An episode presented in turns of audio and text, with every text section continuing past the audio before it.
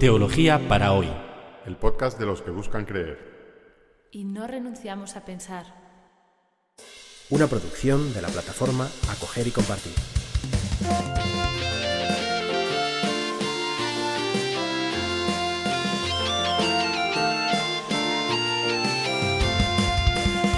Bienvenidos al episodio 26 de Teología para hoy, titulado El centro del Evangelio. Vamos a comentar los versículos 22 al 30 del capítulo 8 del Evangelio según San Marcos.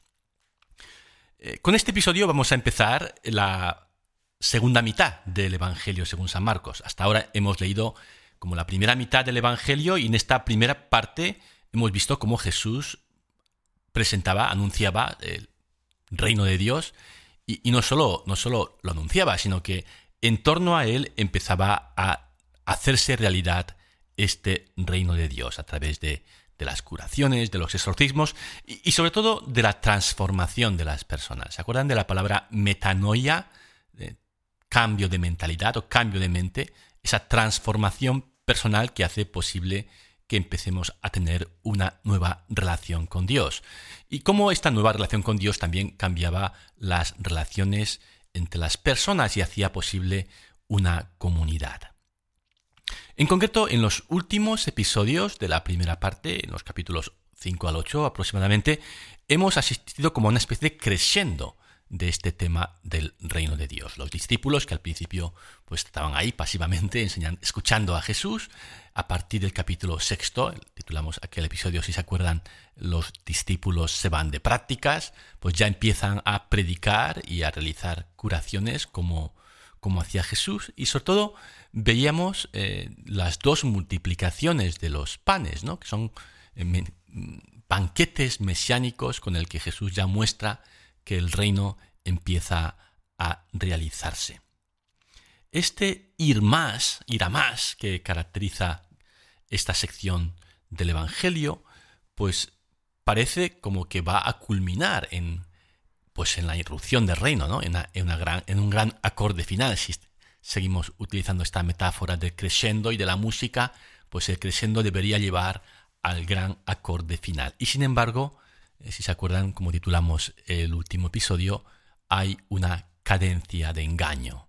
Eh, eh, esta progresión, en vez de resolverse en, el reino de Dios, se encuentra con una disonancia, se encuentra con una, con una falta de armonía. Los discípulos, que son este grupo de gente especial en torno a Jesús, pues en vez de, entender lo que estaba sucediendo en torno a Jesús, que, pues pues no entienden nada, ¿no?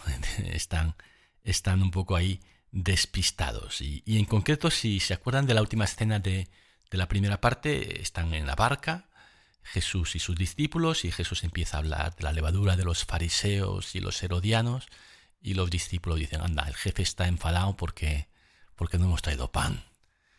Y Jesús empieza a preguntarles, bueno, ¿cuántas cestas llenas de trozos recogisteis cuando se repartieron cinco panes entre cinco mil?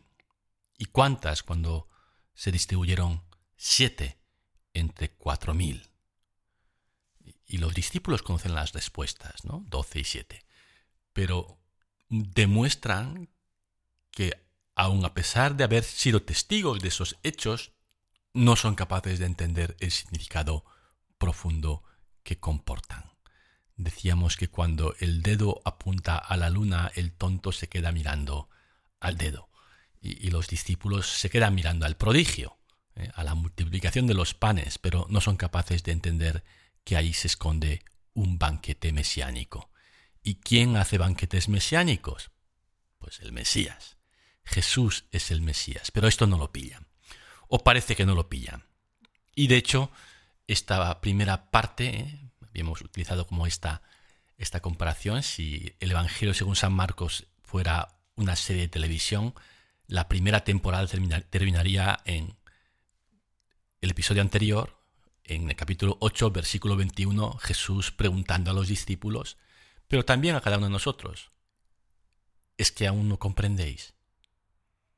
Y con este tono inquietante, con este, eh, con este acorde disarmónico, ¿no? con, este, con esta ah, disonancia, termina la primera parte del Evangelio.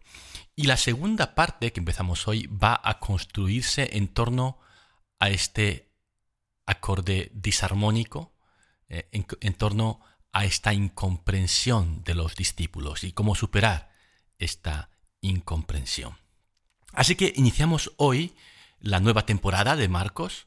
¿Y, qué es lo que podemos eh, encontrarnos en esta segunda mitad, en esta segunda temporada del Evangelio según San Marcos? De entrada podemos decir que va a tener un tono mucho más oscuro que la primera parte. No vamos a ver apenas las multitudes a las que nos hemos acostumbrado a ver durante la primera parte del Evangelio.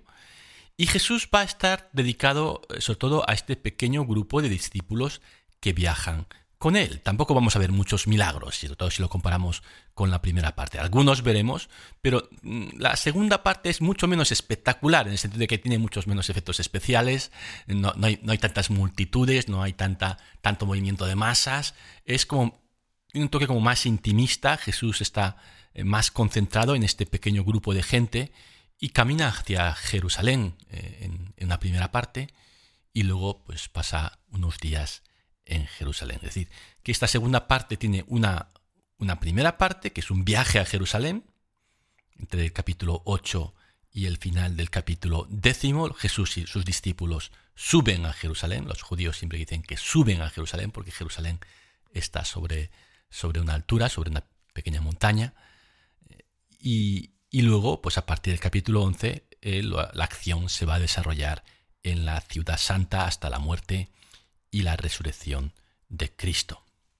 Vamos a empezar, empezar ahora mismo a, leer esta sección de la subida a Jerusalén, pero antes de que empecemos, un, pequeño dato, eh, un pequeño adelanto que nos va a ayudar a entender mejor la primera escena. ¿Se acuerdan cuál es eh, la comida preferida de Marcos? El sándwich. ¿Eh? A Marcos le gusta empezar a contar una historia, interrumpirla con una segunda y luego volver a la primera.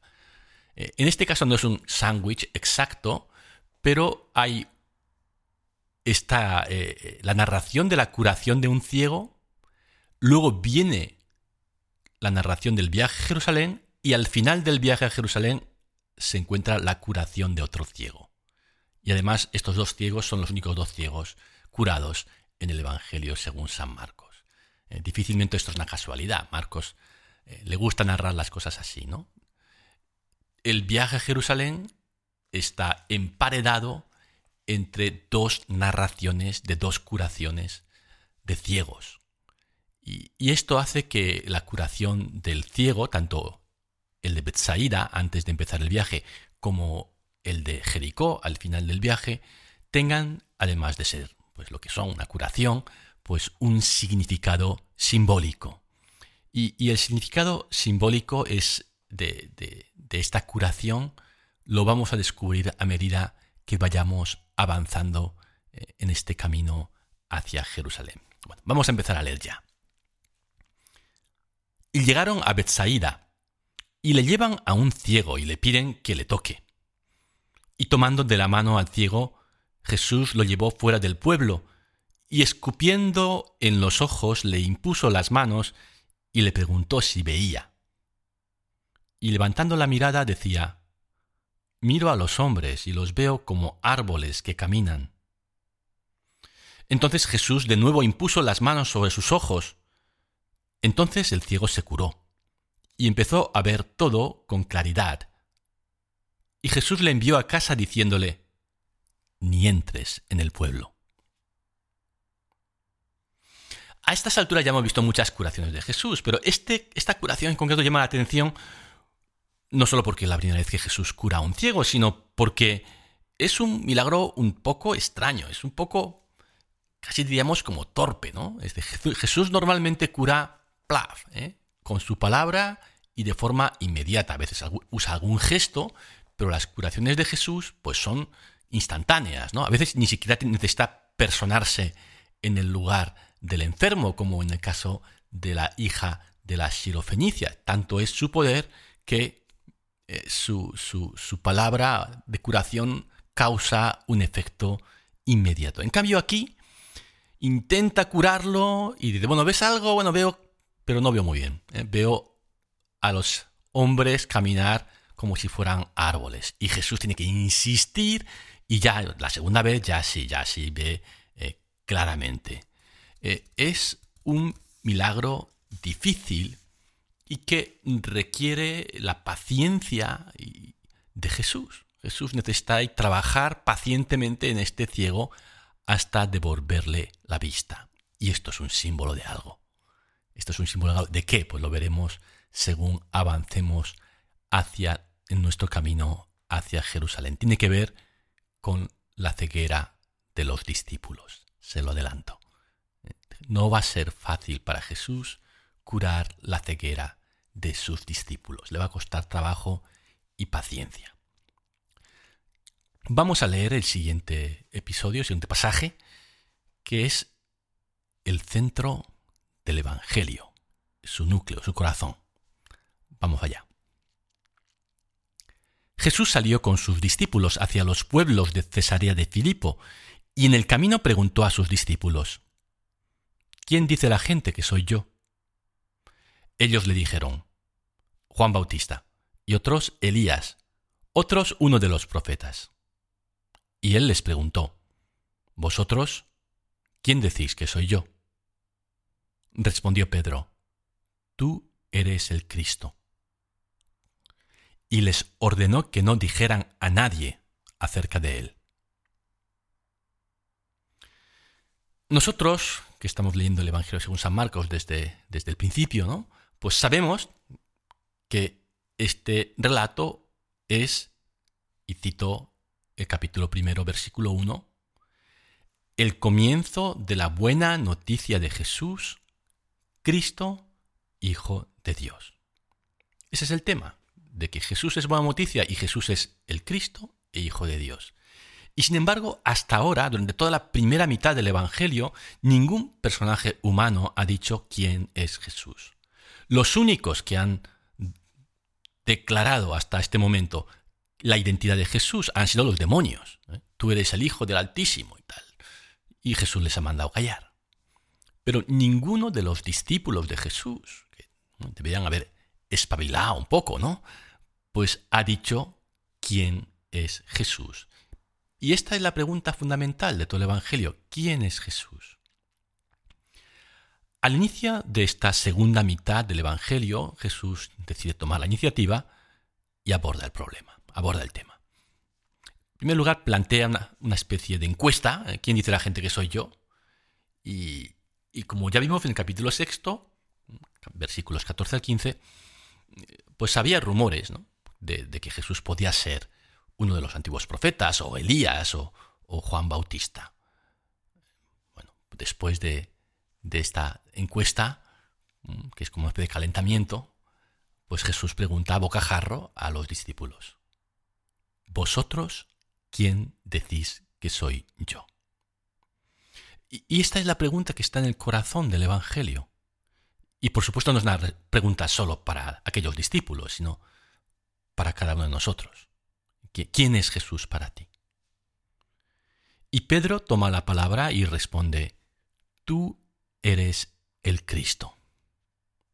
Cuidado que, que no en Marcos Pedro no responde, tú eres el Cristo, el Hijo del Dios vivo. Eso es Mateo.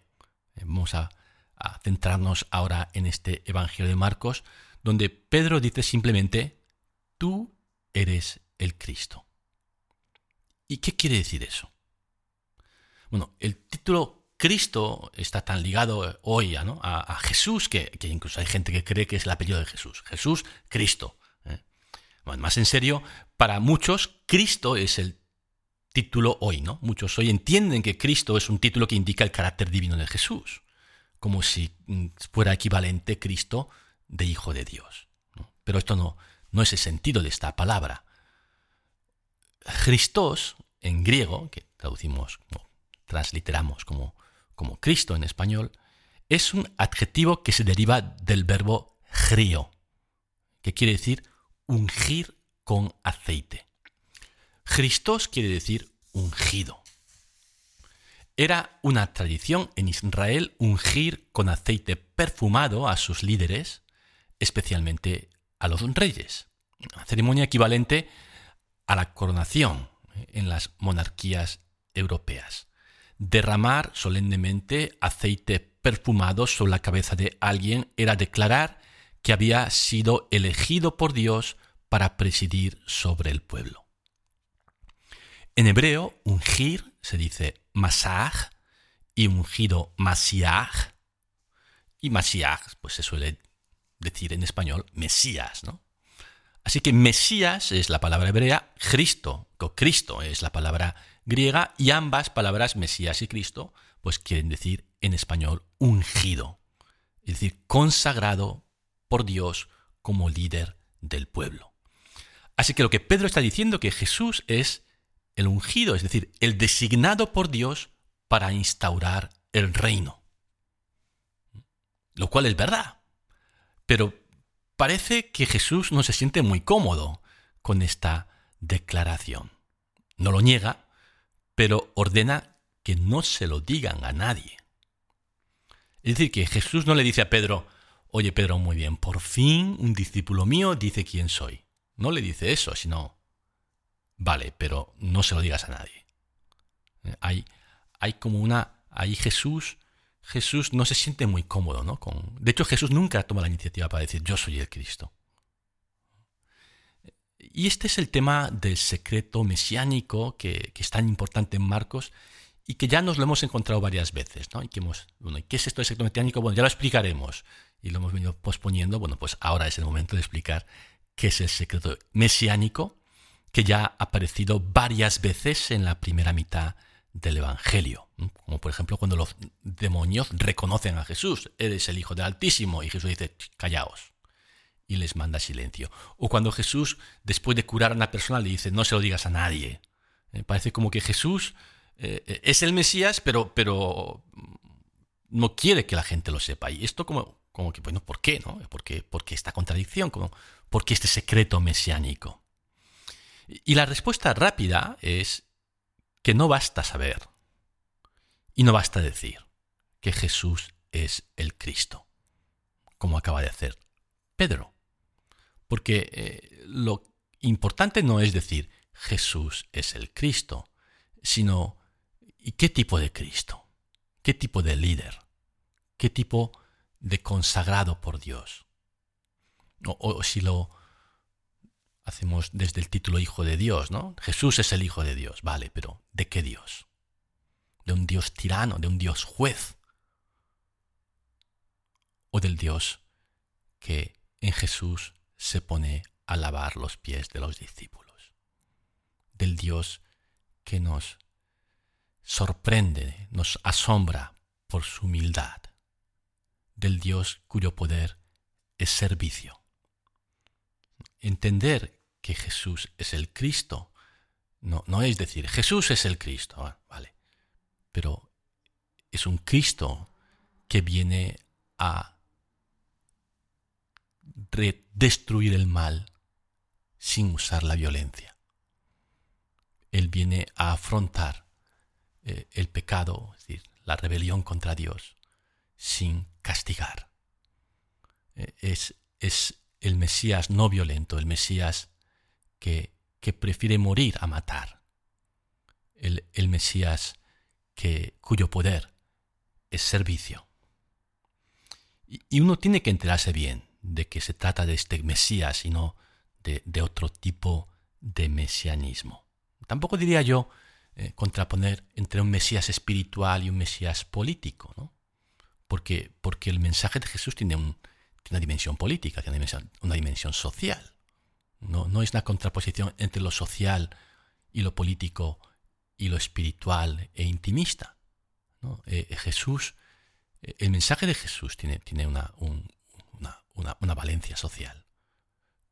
La, contraposición más bien es entre, entre un Mesías que domina por la violencia y el poder y un Mesías que sirve Que nos impone por la violencia. Y eso es lo que se tiene que entender, y no solo con la cabeza, ¿no?